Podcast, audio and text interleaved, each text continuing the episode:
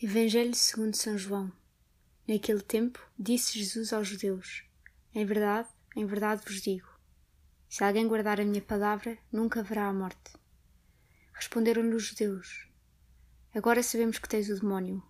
Abraão morreu, os profetas também, mas tu dizes: Se alguém guardar a minha palavra, nunca sofrerá a morte.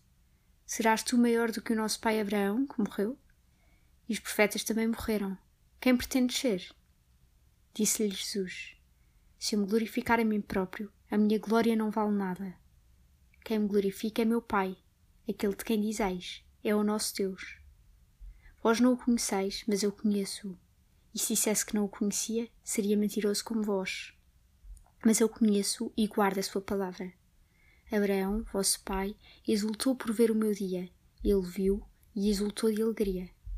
Disseram-lhe então os judeus: Ainda não tens cinquenta anos e viste Abraão? Jesus respondeu-lhes: Em verdade, em verdade vos digo: antes de Abraão existir, eu sou.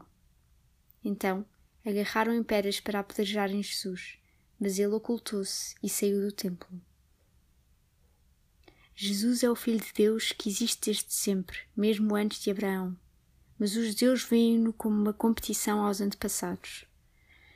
Jesus diz-lhes que vem do Pai para completar a história da salvação, tornando definitiva esta oportunidade para a humanidade. Ele vem estabelecer, para sempre, a aliança entre o Pai e os homens. Contudo, os judeus continuam sem querer reconhecer a verdade e a alegria desta notícia, presos ao conhecimento passado, não sabem olhar o presente. Quantas vezes tu também não ficas preso às tuas certezas, sem querer perceber o que está a acontecer na tua vida?